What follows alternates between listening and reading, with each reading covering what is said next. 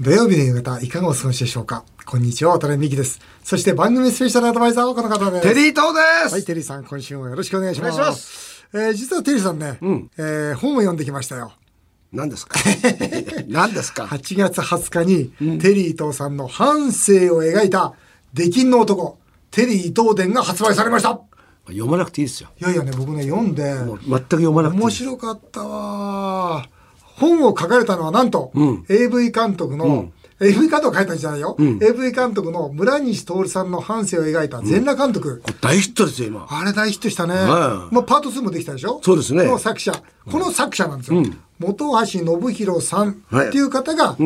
ー書いて、えー、全裸監督においては、ネットフリックスでもドラマ化もされ社会現象にもなっいてや、もう世界配信ですよ。大変なことになってます、今。そうだよね。はい。で、今回の出禁の男もそれに続くんではないかと。だからネットフリックスで、あれだな、テリーさん出てくんだ、出禁の男。ね、全裸監督みたいにい。や出てこないですよ。出てこないですよ、別に。あれ 出てたこなまいたま、あの、まあ、ほら、村西さんだし、全裸で、まあ、AV だから出てくるんで、僕は別にただ普通のディレクターですから。いやいやで僕でも本当にね、この話を聞いたときにん、本当に嫌だったんですね。そうそう。なんか自分、僕はあんまり自分の過去とか、そういうの、興味ないし、喋りたくもないし、何にもないんですよ。もう家になんか自分の撮った DVD なんか一切ないんで。あーあの、なんか、終わったことは終わったそうそう、もう興味ないんですよ。あの、昨日のことに対して。なるほどねまあ、女性に対してはありますよ。てますよ未練たらしいか知ってらますすぐよ連絡するんですけど。だからな、なんかどうは言っても、本橋さんっていうのは僕の昔からの、まあ、仲間というなんかか、ね、あの、本読むと、そうです随ね。分昔から。はい、あの、そのこそぼ彼がまだ、わ早稲田の政権の学生だったんですけどおうも、その頃から親しくしていてもらって、で、一緒になんか北朝鮮行ったりして、仲間なんですよ。あ北朝鮮も一緒に行か北れた朝んだ鮮は、お笑い北朝鮮というのを一緒に、まあ、おや笑っい北た朝仲鮮間なんですけどやもったん、だまあ、そんなんで、ーまあ、僕のこと結構よく知ってる人間なんですけども、ただね、ここに書いてあることの9割は嘘ですいよや、。そんなことないでしょ。だから、この本をですよ、番組で取り上げると言ったら、テリーさんが嫌だ、勘弁しろってごねているわけですよ。だから、今回はテリーさんにですよ、一度ここのスタジオから出ていただいて、はいで、僕とですね、本橋さんでこの本の魅力をご紹介したいと。あ、そうですか。そう思い、僕ね、見てください、この付箋引いて。だからその9割嘘ですから。だけど妄想だよ。と投資ポみたいなもんですかいやらね。だけどね読んでて、なんかね普段こう接してるテリーさんと全くなんていうのかな違和感がないあ、そうですうん、か。だから、あ、テリーさんってのはこういう人だって、僕はそばだからいるからずっとわかるんだけど、 いや、この本橋さんってよくここまでしっかりかけたなと、会ってみたいなと思ったら、スタジオに今日来てるんですよねあ、。そうなんですよ。でもこれ2年ぐらいかかってるんですよね。だと思いますわ。だって細かいもん取材そうながん。ですよ。まあ、スケベな男ですからね。スケベだから細かいのかわかんないですけどね。テリーさん、このスタジオ出る前になんか一言ありますいや、ないですよ。ないんですかもう別に、もうだから、9割は嘘です。 9割は嘘だと。わかりました。はいーでちょっとじゃあちょっと入れてますうんわかりました。はいじゃあ CM の後はテリー伊藤さんの半生を描いた出禁の男を詳しくご紹介したいと思います。ぜひお聞きください。日本放送渡辺美希5年後の夢を語ろうゲストをお迎えしました。えー、出禁の男テリー伊藤伝を書かれました本橋信弘さんです。よろしくお願いいたあしどうも、まはす。じめまして、よろしくお願いしはじめま。ますしてよろしくお願いします、いえーいつもはこの番組テリーさんでやってるんですが、はいえー自分の本の話はかっこ悪いと、ええテリーさんごねましてね、えーあえて本人脱ぎでこの本をベースにテリーさんの反省についてお話をしていきたいと思います、まず全裸監督、はいね本橋さん書かれたんですが、はいあれは当たりましたね、えー当たりましたね。ああんなに当たると思いましいたや、思いません。い 今まであのね、ロフトプラスアンダとか、コアマガジンの世界の話だったけど、うん今2億人ですからね。そうですよ2億人。190カ国。知らない人いないもんねあちこちから取材受けますから、フランスだとか中国だとあそうか、ええ来ますね。えなんで海外の人あれ面白いんだろうやっぱり性を扱ったってのもあるでしょうけども、あと今ねああいうなんていうか成り上がる性を元に成り上がる男ってあんまいないからセクシーに見えるみたいですよ、なるほど特にフランスの女性とかね、あーえー本人になりたくてあのフランあの日本語マスターして日本にやってきたとかね、なるほどね。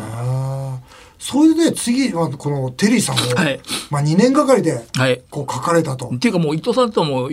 40う私二十歳の時45年以上のお付き合いさせていただいてますんで、さっきご本人ははい。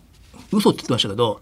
この本ねそうそうこれ9割嘘だって出ていきましたいやあよ。の全部本当ですから全部本当。全部本当全部本当100%いやね僕はあの読んでねあこれ本当だなと思ったんですよ。なんその普段接してるテリーさんの本当に素顔あーがそうですよね全部出てるんでえーあ嬉しいですこれはもう絶対100%本当だなとでもね一方ねものすごくその深くこう触れられてるんで僕が感じたのは本橋さんとテリーさんって本当仲いいんだな本当信頼し合ってるんだなっていうそういう感想っていうね、あの、な、名もない、あの、制作会社の一ディレクター時代にお付き合いさせていただいてますから、だから私にとっては、やっぱり伊藤さんなんですよね。テリーさん、ちょ、ちょっと違和感があるっていう。そうですか、なぜその伊藤さんを書こうと思ったんですかあの、もうだから40年以上ずっとお付き合いしてるんで、はいで、もともと無名でしたよね。それがあの、元気が出るテレビでボーンとブレはいはいはいはいイクするしたりしはいはてい、それ見てるってやっぱ嬉しいですよね。うん自分の知っていた人が有名になるっていうのはあれよあれとまに、とってもなんかこうワクワクして、うんうんうんえそれは村西とでも通じるんですけども、んうんで伊藤さんの話書きたいなと思ってもう30年以上前から言ってるんですけど、もう本人あの割とこうひ控えめですから、うんあのいいよと。そうそうもう過去はね振り返らないそうとであと自分は演出家だから、うん他者を演出するのは好きだけど、自分のはその興味ないと。うんでクリエイターって特に一流のクリエイターはあの過去を振り返らないですよねもう今が全てじゃないですかそうだよね、ええあ確かにそうだよねあの経営者もそうだと思うよああなるほどそううそんうそうですよね、過去振り返っうんて、過去の成功体験にしましがみついてたらもう絶対今できそうなそいうですそうから。うんまさに今のやり取りがそうですかうんらだね、から過去のことは全く忘れるというのは大事なんですが、ただやっぱり、このテリー伊藤さんという方を、まあ、こうしっかりとこう描いて、まあ、これは、例えばどうでしょう。芸術的なとか、例えば、その、えーなんて言いますかね、これからテレビ関係の仕事したいとか、あ例えばそういう創造的な仕事したいとかいう人には、ものすごく参考になりますね。あもう本当に参考になります。ねえで伊藤さんって意外とこう行動型のタイプに見えるじゃないですか、うんうんあちこちススポットしたり、うんあのレポートやったりだとか、うん意外とね試作型ですようね、ん。考える。そうそうですね。でその考える空間に一緒にいられたから、まますますああやっぱ物を作る実験ってこういうところがあるんだっていうねとても参考なんで,、でそれもちょっと書きましたけど、 400ページ以上の本の対策はいですよね。ええ僕そのゲラから読んでたんですよ。そのあ前あかありがとうございますだから多分これ上下巻になるかなと思ってたんですけど、一冊にこうあそうですねまとめられましたねえ。これは、じゃあちょっとね、今日はリスナーの方に、ざっとですよ。ああこの当然もう一部しか追えないんですが、ちょっとご紹介させていただきたいなと思うので、まず第一章なんですね、はい第一章のタイトルは写真。あという内容で、テリーさんが学生運動中に、まあ、石に当たって目が斜視になる大怪我をしたじゃないですか。はね、それで女の子にモテなくなるって落ち込んで、だけど看護師さんも後楽園にデートに誘っているっていうね、えええそのその今から今と何も変わってないというそのテテリーさんがここにいるんですが、まあ、この学生時代からのテリーさんっていうのは実際本橋さんってどう映ってたんですかあの学生の頃の伊藤さんは知らなまあい知らない知らないんですがディレクター時代ですよね。はいはいはいもちろんでなんかいろいろ説があって、あの早稲田実業時代になんかホッケーやってたんで、それの練習でなんかあのスティックが当たってなっちゃったとかね。うんうん。なんか喧嘩してとかとかね、いろんな説があったんだけど、まあでもとどのつまりはその学生運動のあれですよ。そう好きでですすよよねね。年月にデートに行ってたっていうのは、これはあれですかやっぱ本橋さんとしては、やっぱこういうとこはちゃんと書いとかなきゃいかんと。うんていうかねここはやっぱ男が全てですよね。女性をね、あいけるかっていうのは全。てなんだ。うん、じゃあ、ボタンさんはやっぱテリーさんの良き理解者なんだ。いやいやここは一番大事ですよやっぱり。うんええで、テリーさんがね、えその後そのディレクター、まあ、AD からキャリアスタートさせて、ええ正月特番でえ最低視聴率取って、まず日本テレビから出禁になるじゃないですかあ。はいあのえええでえ猿年万歳そうそう、カメラマンとも大喧嘩するし、ええこの頃はもう知ってたんですかいやあのねももうちょい前です1976年で伊藤さんが初めて特番一本任されて、はい大学対抗芸能合戦ではいはい。で東大早稲田慶応っていうんでねではい私その早稲田のキャスティングやらせていただいたんですけど、うんうん。ねあ、そうなんだ。その時に知り合って、おーええでちょくちょく IBS をお邪魔したりとかしたんですけどもあそうなんです、当時って緩かったんですかこれやっぱりこのなんか読んでると、ええこんなの今無理でしょっていうのを続々とテリーさんやるじゃないですね、いか、やでも当時も無理っぽかったんだけども、うんまあ今もちろん無理ですけどねそうですねそのは話の冗談から出るのをそのまま企画にするといううんですよね、えで伝説の番組「天才たけしの元気が出るテレビ」の総合演出ですよね、え1985年ですよねこっからやっぱ、テリーさんブレイクしましたよねですよねここの本もそのまま中心なんですけそうどねですね、うんテレビ界に革命を起こしてみせるから、ええあの本橋さんから見て当時のテリーさんというのはどういう方でしたかこの時はね私自身はちょっと出禁っぽかったですからどれができるわ私はねどあのどこの出来 ですかいやあの私俺物書き目指したんだけど、はいとにかくちょっといきなり物書きもできないんで、うんどっかに入ろうと思ったんだけどみんな落とされて、うんで伊藤さんに「お願いします」ってあの伊藤さんのところに弟子で入ったんですよ、うん IVS にね。うんでもまあミスキでに逃げて逃げちゃったんだ会う顔がないんで、うんで7年後ぐらいにその制作会社がすごい元気なんで、うんその3つ4つある制作会社の一つの IBS で伊藤さん元気が出るって、うんでそれを口実に会いに行ったんですよ、うんだから歓待していただきまして「うんあいやいや」ってねそそれからですねじゃあ IBS の時は一緒に仕事されてたんですかえ三月ぐらいですねああそその会時でね、あそうですかそれも伝説だけどね、あのータモリさんでしょあそれはね、えー、い一丸大挑戦人間は死ぬ直前何を言うかあまり言えないようなあれで「たらハサミよこせ」みたいなね、ええあの沈みゆくバスは何ですかあれはね日テレのあれですよえーっとウルトラあーウルトラウルトラクイズじゃあもうあれだな僕がいろいろ知ってるんだったらそれぞれの番組のええそれぞれの出来事なんですね、あれも今ちょっと YouTube にちょっと残っぽいですけどねあのあそう大なんです型バスをね海に沈めるみだたっいてなあれだって危なかったですよ危ないああのねこの間ジモンさんが来て、ええその話で盛り上がったんえでえすけど、そうあの犠牲者な何人か知ってますから本当に飛ばなかったんですよ本当に危ないんですよね、でもあれでしょそのセットの色を塗り直させたり本当に無理っていう言葉がなかったテリーさんにはうんあのねそれはこだわりですよねあそうなんだでものづくりの人って結構そういうこだわりありますよねんどうしてもこう分分はゆあの譲れないっていうのはねうんそうですよね、僕なんかこうテリーさんと普段接してて本当にこのなんていうか多面的な発想っていうんですか、はい一つのものを見るときはあっちからこっちからああそれありますよねこっちからボール飛んでくるのかっていうところで僕はテリーさんすごく好きだし尊敬してるんですが、やっぱディレクター時代もそうなんですかあありますよ好奇心は旺盛だし、うん、あとそうさっきね渡辺さんおっしゃってた、うん多面的に見るっうん、ていうのがそうですね特徴的だしでもそれ絶対大事ですよね、うん、違うところが見てみるっていうそうですよねあとねこれねテレビ業界の人特有なのかと伊藤さんが特有なのか分かんないけど、はい客観視しますよね。あー客観視俯瞰して、うんでねこれ、あの伊藤さんの弟子のね高橋ガナリンはそうなんですようん客観視して自分をドラマの主人公にするんですよ。うんでお前最近ちょっと調子づいてるからちょっとお前どっかに行かせて鍛えてやるとか自分自身に言って、うんで自分自身を映画の主人公にするとなんかあのスランプもあんまりないじゃないですか、うんもうお前いついつかちょっとまたねめげずにやればとか、ううんんそのね客観視して自分を主役にする物語っていうのはこれ全てのはなんか当てはまるんじゃないですかね。テリーさんはその独立をするわけなんですけど、あそこからロロコモーションねええそうそうでも独立の前にも例えばあの高速道路でカーレースして警察沙汰になったああのキャノンボール常磐常磐道キャノンボールあれはでもまずいでしょテープ、テープは、あの、早送りしておくみたいなと言ったけど、 これギリギリですよ、それね。えうで警察の事情聴取にアメリカンポリスの格好をしていこうとしえたえんえですよそれはさすがに、あの、社長の長尾さんに止められたらしいんですけど、ね、あーそれはやめとけと。あーで今度はあれでしょ伊藤輝夫さんからテリーとなって、えでまあコメンテーターやったり、ええ本出したりしますよねえ。で今度日本共産党からもできになるんでしょあ、これね、で、伊藤さんが、んあのー出版の方に行きたいと。うんもうやりたいと、んでテレビ放送って割とこう縛りが多いんで、あのー伊藤さんの発想っていうのはだんだんだんだんその突拍子もないところに行くんで、うん出版ってそこまだ共有できる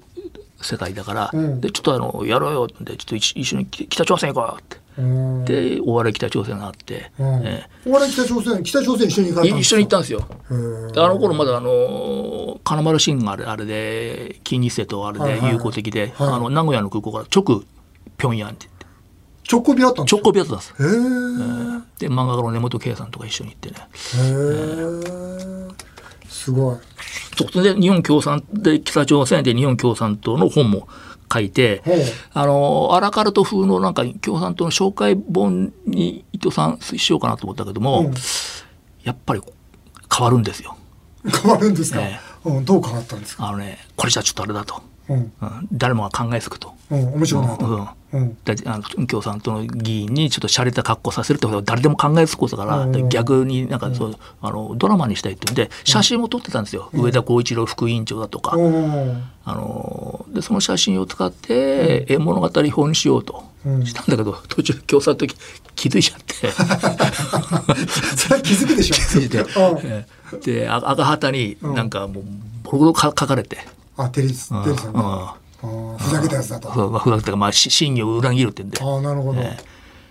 でも伊藤さんはああいうストイックっていうかなんかねあの日頃ほら自由な日々を送ってるから、うんストイックな組織とか、うん。あの闘争とかが好きなんですよね、まあ、私も好きだし、んうん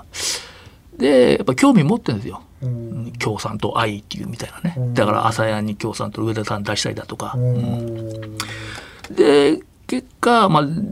出禁になったんだけどもで本も出たんだけども、まあ、何年後かに C 委員長当時のあのが書記長か、うんいやあの一緒にメガネドレッサーかなんかの時に来てうんニコニコしてって言って。うん。で CA さんがあのその本の中でこれもみ手しながら不破委員長とかに組んでて、 僕はもみ手しながらた だ CA さんもみ手しながら伊藤さんに来たらしいとかあって「これやってますか 私」って言っていや「シそャレがわかる」って。そんなエピソードがね、もう山盛りで入ってるし、まあ、その中でテリーさんらしさみたいなものがこう表現されてるんですが、まあ、本の後書きにですね、ええまあ、テリーさんらしいところがあるんですが、その本橋さんになんか LINE してきたそうです。ああそうですね、うんあの一応ゲラお渡ししてあの間違ってないかどうか見ていただいたんですけども、うんうんううんでもうそれよりその前提として出したくないと。うん。もうここまで来て差し取れみこたれい な、ね、はダメでし ょ。ここま著者自でら来てうん。でもあれでしょうね、絶対にその本にしてね、いけないものは悪口と自慢話だよという、ああでもそれいい言葉ですよねいい言葉ですよねええそれうん染みままましたそれうはん、、テリーさんらしいですわ。えでテリーさんのねこの後書きのところでその実際読んでねなんでもっと微笑まなかったあーいい言葉だねもっとなんで部下の良さを引き出してあげられなかったとかとか、まあ、それは俺の未熟さだと思うんだと。ねあのーしその演出をするのに手段を選ばないそれは強い演出家だけども、ええうんその前にあるのは自分の弱さなんだという、うんなんかテリーさんの本当の本音、あのーえテリーさんの本当にあーまあ、ちょっとシャイじゃないですか、うんテリーさんって、ねねシャイな本当に人の気持ちの分かる、んうん悲しさの分かるそんなところがこう出てますよね。ああありがとうございます僕はあのこの本を読んでですね今日はあのゲラだったんですけどこの一冊はあのあそうですかはいもう私の書斎にしっかりあありがとう置ございかませてすいただきたいなというふうに思います。えーありがとうございました。あーリスの皆さんにもぜひ一読していただきたいと思います。えーでは最後にですねこの本を書かれた本橋さんとこの本を読ませていただいた私に番組からこんな質問です。テリーと音はどんな男ですかということなんですが。エンタメの申し子っていうかねあーあのみ自らもあと楽しませ方も一流だし楽しむことも一流ですよね、うーんだから結構ねリハーサル面白いですね伊藤さんのリハーサルがへー一人三役とかでタレントとかいうあなるほどこうやってこうやってこうやってやるんだよっていうへー僕はねぼなんかその本当の面白さって裏側にこう哀愁があると思うんですよああか今日、うん、そだから僕テリーさんってねあのその哀愁のある人なんですよそれはこの本でもね、しょあの、うん弟子がおっしゃってそうまあそうそうええ弟子さんがねおっしゃってるんですけど確かそうですよねそれがあるから引き立つんだってそうですよ、面白いだけだったら引き立つわけないから、ですよねうん、その裏側にやっぱりその哀愁だとか人を思う本当に優しさとか、そういうものがあるんですよねだから僕テリーさんってね本当にいやす素敵な人だと思いますよ、うんまあ、その本をですねぜひ皆さんに読んでいただきたいなと思います、えー以上今回はテリーとさんの半生を描きました「出禁の男テリー東電」の作者本橋信弘さんにお話をお聞きしました本橋どうさんもありがとうございましたありがとうございます失礼しますさあ続いてはメールを紹介させていただきますお願いします性欲が強い携帯電話会社の営業マン36歳これ自分で自分で言ってんだよ、営業マンとして大手家電量販店を担当してますおおいいですね先日その量販店でライバル会社の超美人な営業さんと雑談し名刺を渡されました、んしかもこれ私の個人の連絡先ですと名刺の裏に個人のメールアドレスと携帯電話が直筆で書いてありましたうん恋のチャンスなのか罠なのか真剣に悩んでます。うん。渡辺さん、テリーさん、性欲が強い営業マンならどうしますか女優の中村アンさんのようなとてつもない美人でした。あんちゃんは可愛いですよ。だけどさ、これ、この人さ、罠にはめる必要ないよね。どうもいや、そうですね。罠、罠の可能性低いので、私だったらもうすぐ。行くよね。はい、行きます。ねえ今ううちの性欲の性営業マンだったらもう夢中でいくと思いますよ。がむしゃらに。でもこの人は、この超美人の方は、すべての名詞に直して書いてますね。絶対そうだ。うん。あの、だからもうそれが一つの彼女のテクニックですよね。絶対そうだ。うん。だから、すでも、そんなことは分かっていても行くべきですね。ただこれあれか、ライバル会社だから、もしかしたらその罠としては、例えば、営業情報が欲しいとか、ああーそそうういうことがあるかもしれないね。ライバル会社だからこれはね。もう、我だと思ったも行った方がいいですよね。ここでね、情報入ってきま何しでたす。か、それ。どんな情報ですか。渡辺さんは飛行機の中で、うん。 CA さんからうん、こっそり連絡先をもらったことがある。しかし、国会議員だったため我慢して、そのまま連絡先を秘書に渡したと。あ、僕ね、3回ぐらいあるかな。またその、いや、僕ね、え、なんでだろうと思 って。あれそのさ、国会どうしてそんな急に一泊ともう一そう回だけど、僕は国会議員の前、国会議員の前2回もらってる。あの、直筆の携帯電話の番号。何なんでくれんだ、あれ。だいや、だから向こうはお付き合いしたいと思ったんですよ。って僕はだってほら、最大者じゃん。誰い僕。や、そんなの関係な関係ない。いのか関係ないんだ。え、で、行かなかったのだから、3回とも電話してない。ダメだよ。それとその電話番号僕にください よ。そんな夢の話ないよね。逆はありますけど。逆は逆はあるよね。強いよまあ逆はジャッジャーをね渡すよね。あいやそう俺本当に聞いたことないですよ。俺の周りで。あ、そうですか。 CA さんに電話番号教わったなんてマジで本当聞いたことない。あのいいなと思うけどどうせ高値の花だろうなと思うことはいっぱいありますよ。ここ、国会議員の途中からだから、ここ、7、8年もらってないですね。もうダメかな。もうダメだ。もうダメだ俺70年もらってませんよ。 そうか。あ、なんだ僕みんなもらってんだと思ってた。またまたそうだそそんな腰の代わりにさそんな CA それ CA さんに怒られますよそうか。 CA さんもやっぱりね そうだ相手見るんですよそうそうだね。はい、あっという間にお時間になりました。テリータさん、また来週もよろしくお願いします。日本放送渡辺美希5年後の夢を語ろう。この番組ではリスナーの皆さんのメールをお待ちしております。メールアドレスは夢 5-1242.com 夢 5-1242.com お送りしてきました。日本放送渡辺美希5年後の夢を語ろう。また来週のこのお時間にお会いしましょう。お相手は渡辺美希でした。あなたの夢が叶いますように。